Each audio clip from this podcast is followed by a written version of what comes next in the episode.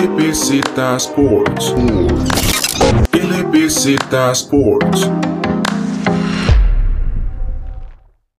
Muy buenas a todos y a todas. Nuevo podcast, nuevo deporte, nueva sección acá en LBZ Sports. Mi nombre es Julián Blanco y me acompaña Alejandro Chandi. ¿Cómo estás, Alejandro?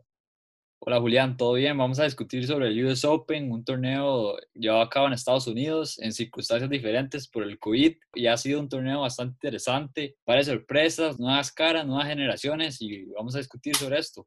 Claro, un deporte que acá en LBZ nos gusta bastante y bueno, ya Alejandro tuvo la idea, hay que darle ahí el mérito, pero decidimos ya darnos la oportunidad de grabar un poco. Ha pasado muchísimo, como ya dijiste, pero acá vamos a estar hablando exclusivamente de lo que serán la final femenina y la final masculina.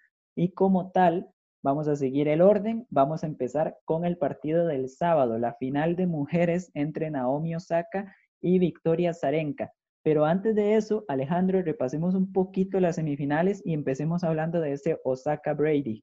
Un partido donde Brady llegó como una de las sorpresas más grandes del torneo, que es una jugadora que con su forehand llevó a cabo un gran torneo. Se enfrentó a Naomi Osaka, que es una de las favoritas para llevarse al título, y Osaka la venció en 7-6, 3-6 y 6-3. Creo que Osaka ha sido una jugadora que ha crecido exponencialmente durante los años cada año se ve mejor, más confiada y con más experiencia. En el caso de Brady, muy positivo ese torneo para ella y es la ranqueada número 28 y llegó hasta la semifinal del torneo. Dice mucho del gran torneo que tuvo y la gran sorpresa que, que hizo. Tuvo partidos con muchos tiros ganadores y poco errores no forzados. Esto lleva una efectividad muy alta. Claro, un forehand de Jennifer Brady que todo el torneo fue, o sea, fue brutal, de verdad.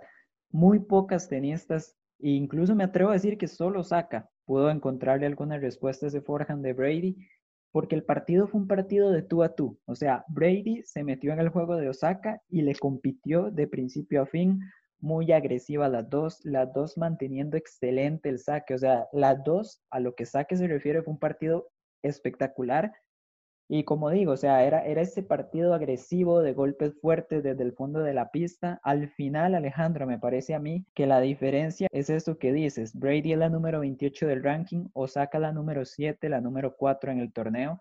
Y esa experiencia que tiene Osaka, ya saber lo que es ser número uno, haber ganado Grand Slams y demás, me parece que los momentos importantes, como ese tiebreak del primer set y ese último set, termina marcando la diferencia, porque en general el partido 50-50, muy bueno lo de Brady, se lo pudo haber llevado cualquiera. Sí, el caso de Osaka es una jugadora muy confiada en sí misma, es una jugadora que me recuerda un poco al estilo de Novak Djokovic, creo que es una jugadora que devuelve todo lo que le tiran, corre como loca y es muy efectiva, no es una jugadora que es recurrente verla fallar, y en el caso de Brady, que es la sorpresa del torneo, en el tenis normalmente una sorpresa tiene que ser un torneo perfecto tiene que ser un torneo perfecto porque en estos partidos, si vemos los datos de Brady, es una jugadora que venía con muchos tiros ganadores, como dije, y pocos errores no forzados. Esto lo tiene que mantener para sacar una jugadora como Osaka, porque su nivel de juego de Osaka es muy alto y no comete errores, entonces Brady no los puede cometer. En el primero y en el tercer set le pasó a Brady, cometió más errores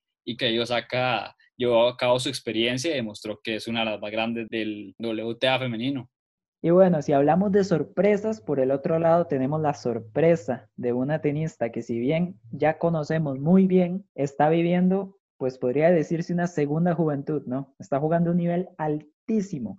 Y estamos hablando de la bielorrusa Victoria Azarenka, que derrotó a Serena Williams 1-6, 6-3 y 6-3. Otro partido muy bueno, buenísimas noticias para Azarenka, que tenía un récord contra Serena francamente malo y tras ese 6-1 del primer set logró reponerse, sacarlo adelante y volvemos a tener a Victoria Zarenka en una final de Grand Slam. Siete años después, desde su último final de Grand Slam, vuelve a Zarenka y que este es un duelo que nos recuerda mucho a duelos anteriores, una rivalidad que tiene bastantes años y que fue la más top en el sector femenino durante muchos años.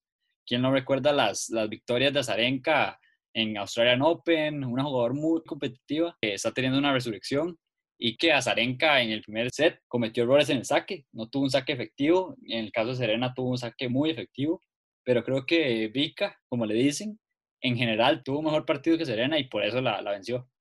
De hecho, me parece muy significativa la rueda de prensa de ambas. Serena Williams, eh, de hecho, en el tercer set tuvo que parar el partido un momento para que le revisaran el pie y es que se notaba que Serena estaba peor físicamente que Azarenka. A final de cuentas, si nos podemos ver detalladamente, Serena ganaba los puntos cuando eran puntos cortos, pero a la de menos que Azarenka lograra mantener el punto, mantuviera la bola en juego, los puntos eran de ella. El juego de pies precioso, el revés también excelente, muy diferente de esos dos últimos sets al primero. Y al final de cuentas, pues sí, o sea, como dice, lo de Azarenka, muy bueno, logró reponerse. Tenía un 18 contra, así era el frente a frente contra Serena Williams y bueno, a partir de ahora es un 18-5 y el Grand Slam número 24 que a Serena se le sigue negando. Sí, un Grand Slam 24 que recuerda mucho a esa final de 2018 de Osaka contra Serena una final donde Osaka vence sorpresivamente a Serena y bueno, he recordado el despelote, la controversia que tuvo Serena con el juez. Creo que Serena ha bajado mucho su nivel en los últimos torneos y Azarenka está teniendo un gran torneo. Algo muy positivo a Azarenka es que es una jugadora que lo da todo. Estaba leyendo algunos datos y dice que Azarenka va más allá de, de las estadísticas. Es una jugadora que da todo en la cancha y que lo juega todo con el corazón va a ser un partido bastante interesante y felicidades a Zarenka que sacó una de las mejores del mundo y de la historia. Totalmente, Alejandro. Y ya repasadas las semifinales, ¿qué te parece si pasamos a ver los perfiles de cada uno de los semifinalistas ahora sí más a fondo? Hagámoslo de la siguiente manera. Contanos tú, Alejandro, sobre el perfil de Naomi Osaka y yo hago lo mismo sobre Victoria Zarenka. Naomi Osaka es una jugadora japonesa de 22 años, muy corta edad. Ganó el US Open a sus 20 años en el 2018. Como dije, contra Serena Williams, gran partido de la japonesa, que lastimosamente no recibió el mérito ni la felicitación como se le debía, porque Serena tuvo problemas con el juez y en mi opinión algo que mostró pocos valores de parte de Serena y el partido se llevó a cabo más basado en la decisión del juez y en la controversia que, que vivía Serena pero un, gran torneo de Osaka que había ganado el US Open 2018. Algo interesante de Osaka este torneo es que desde que comenzó, ella comenzó a expresar su deseo de tener eh, justicia social por la situación del racismo, y entonces que usaba en su mascarilla un nombre de una víctima por racismo eh, en cada partido diferente. Es rankada número 9 en el WTA y algo interesante es que se lesionó en el torneo de Cincinnati. Este torneo fue anterior al del US Open y tuvo que salir por lesión. Después, como dije, fue campeona en 2018 US Open y luego en Australian Open 2019. Y bueno, pasamos ahora con Vika Azarenka, que también, al igual que Osaka, ya sabe lo que es el número uno del mundo y sin embargo actualmente es la número 27 de la WTA. Y aquí me gustaría poner un poco el énfasis porque Azarenka ya es una veterana de este circuito. Y de hecho sus mejores años como tenista los tiene en 2012 y 2013, que es cuando gana sus dos abiertos de Australia, son los únicos Grand Slam que tiene, y al mismo tiempo son los años en los que pierde las dos finales del US Open ante Serena Williams. Como ya dijiste Alejandro, será su primera final en Nueva York después de siete años de ausencia. ¿Y qué fue lo que hizo que Azarenka desapareciera tanto tiempo? Pues bueno, después de ese año 2013 empiezan a aparecer las lesiones, tiene su primer hijo, empieza a tener problemas por la custodia de su hijo y al final de cuentas todo esto que le pasaba fuera de la cancha y al mismo tiempo dentro de la cancha hizo que, que Azarenka incluso llorara en varias ruedas de prensa y demás. Entonces, pues básicamente se perdió, se perdió un poco a, a Vika hasta que este año, a principio de año, decidió cambiar a su preparador físico, decidió conseguirse un nuevo entrenador y sin dudarlo, su nivel ha mejorado muchísimo. Ella misma dice estar con el mejor físico de toda su carrera y bueno, está por verse todavía, ¿no? Apenas llevamos dos semanas, tres semanas, perdón, pero el hecho es que Azarenka iba a jugar esta final de Cincinnati contra Osaka, como bien dices, Osaka se retiró antes de jugar la final y básicamente tenemos una Azarenka que va 11-0 desde el parón contra una Osaka que está 10-0 tras el parón y eso nos deja una final muy interesante. Y también por otro dato, y es que casi no tenemos antecedentes en esta rivalidad. Contanos un poco sobre el frente a frente entre Osaka y Azarenka, Alejandro. Bueno, vamos a repasar el frente a frente. En el 2016, Azarenka derrotó en tercer round del Open de Australia con mucha contundencia a una joven Naomi. Un partido que quedó 6-1, 6-1 a favor de Vika. En ese momento Naomi era muy joven y Azarenka la derrotó de manera contundente. En el segundo enfrentamiento, la, japonesa terminó venciendo a Vika en Roma 2018, 6-0, 6-3. Y después, en el tercer enfrentamiento, Osaka remontó el partido contra Azarenka 4-6, 7-5, 6-3 en Roland Garros en 2019. Vemos que son unos datos bastante parejos. Bueno, en el caso de, que decía Julián, de Cincinnati, esa victoria se le otorgó a Zarenka, pero no lo podemos contar en el enfrentamiento 1-1, pero la serie está 2-1 a favor de Osaka. Dos tenistas que se han enfrentado muy poco y creo que estos datos no son, no son de tanto peso. Totalmente, Alejandro, y es que apenas son tres partidos entre sí, como decimos, la carrera de Osaka todavía es bastante corta, sabemos, ya llegó a número uno del mundo y demás, pero todavía sigue siendo una carrera bastante corta. Así que es un choque entre generaciones, eso no es un secreto para nadie, son jugadores que tienen bastantes años de diferencia, tanto en el circuito como en edad, y al final de cuentas, ¿qué podemos esperar de esta final que se va a jugar el sábado? Para mí, la clave del partido está en el fondo de la pista porque Osaka, como bien dices, es un poco similar a Djokovic en el sentido de que tiene mucha variedad de tiros, puede aguantar muy bien cualquier tipo de juego y sin embargo Azarenka tiene un juego de pies excelente, lo demostró contra Serena, está muy metida en el partido, comete muy pocos errores no forzados y me parece que el hecho de que Azarenka pueda aguantar estos golpes de Osaka, pueda mantener el juego igual que lo hizo contra Serena y que básicamente pueda pasar de la defensa al ataque, o sea, pueda generar estos contraataques en medio de los puntos, me parece que ahí es donde va a estar la clave, si bien hay otro punto muy importante que yo sé que por ahí tienes en mente, Alejandro. Sí, creo que un punto muy importante que está relacionado con el que dice Julián es el saque. Creo que el saque va a marcar la pauta del partido y entre mejor saque tenga Osaka o Azarenka, más perjudica a otra rival. Creo que las dos, como dice Julián, tienen un gran juego de fondo. En el caso de Vika, siento que es un poco más de contragolpe creo que Osaka va a ser la que va a proponer un poco más y Vika va a responder.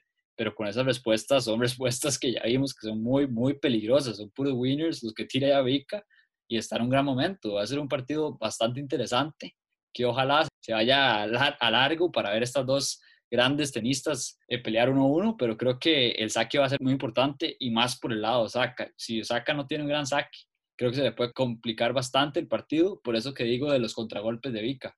Totalmente, y bueno, ya esperando, ¿no? Esperando esta final, indudablemente las dos mejores tenistas que tenemos desde que volvió el tenis a Nueva York. Y pasamos ahora sí, el partido del domingo que vamos a coronar a un campeón primerizo de Grand Slam.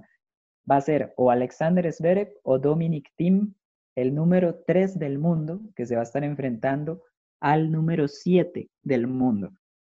Pues igual, hablemos un poco primero de las semifinales, Alejandro. Un Zverev contra Pablo Carreño Busta. Primera vez que el alemán logra remontar dos sets abajo. Primera vez que logra clasificar a la final de un Grand Slam.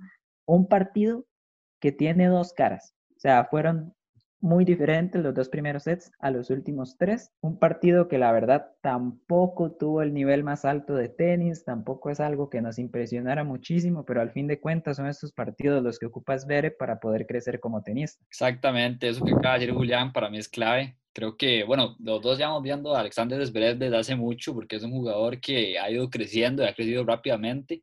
Sus cualidades físicas lo ayudan mucho, jugador alto, rápido, buen saque creo que el problema de Zverev es muy claro y es mentalmente.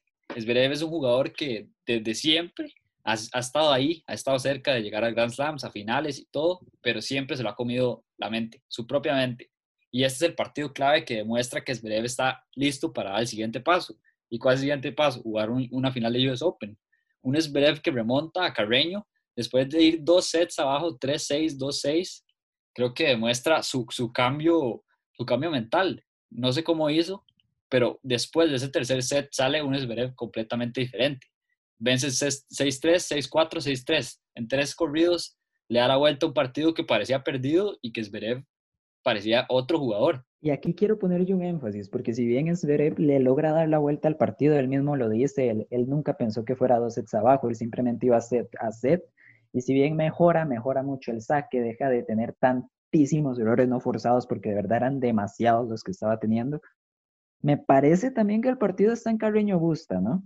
Porque si bien Zverev mejora, tampoco es que empezar a jugar un tenis sensacional, algo imparable, simplemente me parece que Carreño se da cuenta que su rival empieza a levantar el nivel y él no es capaz de levantar también el suyo y ponerse al corte, ¿no? O sea, Carreño de repente empieza a correr menos, empieza a fallar las devoluciones, empieza a fallar ciertos revés, ciertos tiros que no estaba fallando, y a partir de ahí pues le da las oportunidades a Zverev, que todo el mérito del mundo para él ha sabido sobreponerse a, a ciertas situaciones complicadas a lo largo del torneo, pero a mí personalmente tampoco es que me convenza demasiado, ¿no? Esperemos que sí, que esta final le dé la experiencia suficiente para poder mantenerse pero bueno, no sé que, si tendrás algo más que decir sobre el partido, Alejandro. Sí, creo que es verdad, eso es breve. Y creo que a Carreño le pasa algo que le, falta, que le pasa mucho a los tenistas, que es que cuando el partido comienza de muchos errores del rival, es difícil que Carreño agarre el ritmo que se espera.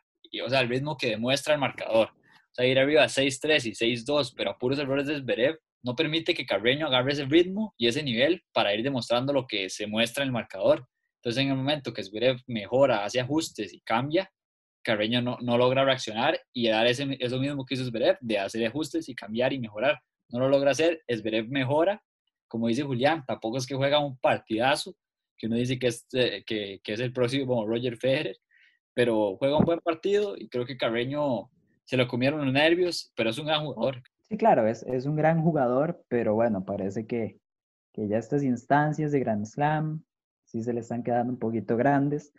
Y bueno, pasemos ahora sí a hablar de dos tenistas que sí han sido mucho más constantes estos últimos años. partido que para muchos, me incluyo, era la final adelantada. Al final, pues bueno, lo que espero es que la final sea mucho más emocionante de lo que fue este partido, porque hubo un jugador que estuvo mucho más metido, tenía un plan mucho mejor pensado, y es que Dominic Thiem logró vencer en tres sets, 6-2, 7-6, 7-6 a Daniel Medvedev, el sembrado número 2 contra el sembrado número 3 del torneo. Venían siendo los dos mejores jugadores de este US Open. Medvedev, de hecho, no había perdido ni un solo set hasta este partido. Y llegamos, nos encontramos con un team que abusa muchísimo del slice, juega muy atrás en la pista y al final, con sus altibajos, también logra sacar el partido y luce muy bien team de cara a la final. Un team que tiene desde hace rato de los mejores revés que hay ahorita en el ATP ese back de team a una mano es bastante peligroso. Me gusta mucho lo que hace con ese, ese revés. En el caso de Medvedev, nunca lo había visto tan perdido mentalmente, Julián. Desde que se ha colocado entre los mejores del sector masculino, creo que es un jugador que nunca lo había visto perder tanto la cabeza. Verse tan, tan desconcentrado, cometer tantos errores tan básicos, porque Medvedev, si bien no tiene un revés matador, es un revés que devuelve todo. Y en este caso lo devolvía todo, pero afuera creo que Medvedev se encontró con un, plan mental de Team más alto que el de él y plan de juego. Team está dando ese salto. Creo que Team sí, sí gana contundentemente y sí muestra que está listo para hasta pelear con los tres, con las tres cabezas del tenis masculino, Roger, Djokovic y Nadal. Y antes de pasar al siguiente punto, que son esos perfiles de cada tenista, me gustaría hacer énfasis en lo que dices de Medvedev. El año pasado, cuando descubrimos a Medvedev en esta gira de Estados Unidos, venía de ganar varios torneos, llega a la final del US Open, Medvedev tenía muchos problemas con la afición estadounidense. Y él, de toda esta polémica, de todos estos problemas, todo este hate que le tiraban los, los estadounidenses, termina sacando fuerza, termina avanzando rondas y al final, bueno, la final del año pasado contra Nadal es un partido impresionante. Y hoy, cuando Medvedev en el primer set reclama que, que él había pedido un challenge y, no se lo habían dado, y ya después que se cruza la red hacia el otro lado y demás, le tiran el warning. Esta vez yo me dije a mí mismo, ok, la verdad es que Medvedev este tipo de acciones no, no le afectan, él va a poder seguir manteniendo su juego. Y fue algo que no pasó. O sea, en el segundo y tercer set, Medvedev tuvo para cerrar el set con su servicio, lo perdió y después terminó perdiendo el tiebreak. Tim, pues bueno, siguió su plan. Como ya digo, tuvo sus altibajos, pero hay algo clave y es que supo jugar mejor en los momentos importantes. Está en su cuarta final de Grand Slam, luce como el favorito. Yo considero que ya es hora de que Dominic Thiem gane su primer Grand Slam, pero para ello vayamos con el perfil de cada tenista. Esta vez voy a empezar yo, si te parece, Alejandro.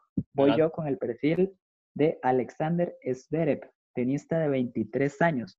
Es el primer finalista alemán en un Grand Slam desde el 2013 y el primero en el US Open desde 1993. Además, Solo hay un alemán que ha ganado el US Open en toda la historia, fue Boris Becker en el 89, así que ahí la tienes, veré, para dejar en alto el nombre de su país. También es el más joven, repito, 23 años, el más joven en la final de un Grand Slam desde Novak Djokovic en 2010. Y como dijimos al principio, la primera vez que remonta dos sets abajo. El número 7 del mundo, número 5 en el torneo por las ausencias de Nadal y Federer. No ha tenido el mejor tenis, como ya dijimos, tuvo bastantes problemas con Nakashima, con Chorich dejó muchas dudas, con Carreño también tuvo momentos muy bajos, pero bueno, la parte mental la ha estado superando, ha ido levantando poco a poco y tenemos a Alexander Zverev en un muy buen año de Grand Slam. Recordemos que llegó a la semifinal del Abierto de Australia, así que podría ser este un año bastante importante de su carrera.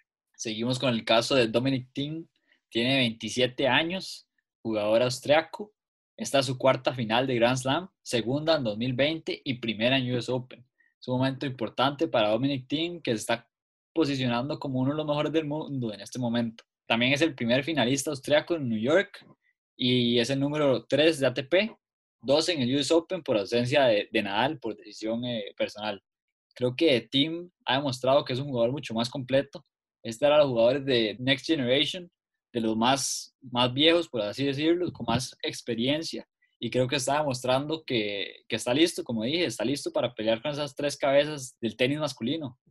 Un team que de hecho ya a principio de año jugó la final del Abierto de Australia, cinco sets con Djokovic, un partidazo. El mismo Djokovic dijo que, que Tim jugó un mejor partido que él, que fue por detalles que logró ganar. Pero bueno, yo creo que se refleja muy bien ese torneo de Australia en el frente a frente. 7 a 2 a favor de Dominic Thiem en Grand Slam, a favor del austríaco 3 a 0. En canchas duras también gana Thiem 3 a 1. La última vez que Zverev pudo ganar a Thiem fue hace más de dos años, en Madrid 2018. Y sin embargo, el último partido que jugaron estos dos fue un verdadero partidazo importantísimo para la carrera de los dos. Se lo terminó dejando el austríaco, pero quiero que nos hables tú de ese partido, Alejandro. Sí, un partido que ganó Team después de 3 horas y 42 minutos por 3-6, 6-4, 7-6, 7-6. Es increíble este partido, si no lo han visto, véanlo, fue un partidazo de, ida y vuelta totalmente y estaban demostrando que eran jugadores que hay que tenerle bastante cuidado.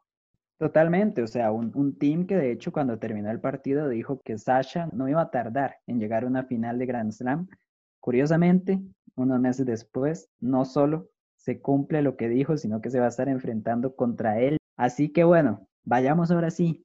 ¿Qué podemos esperar del partido, Alejandro, teniendo en cuenta que el head-to-head está tan a favor de Team?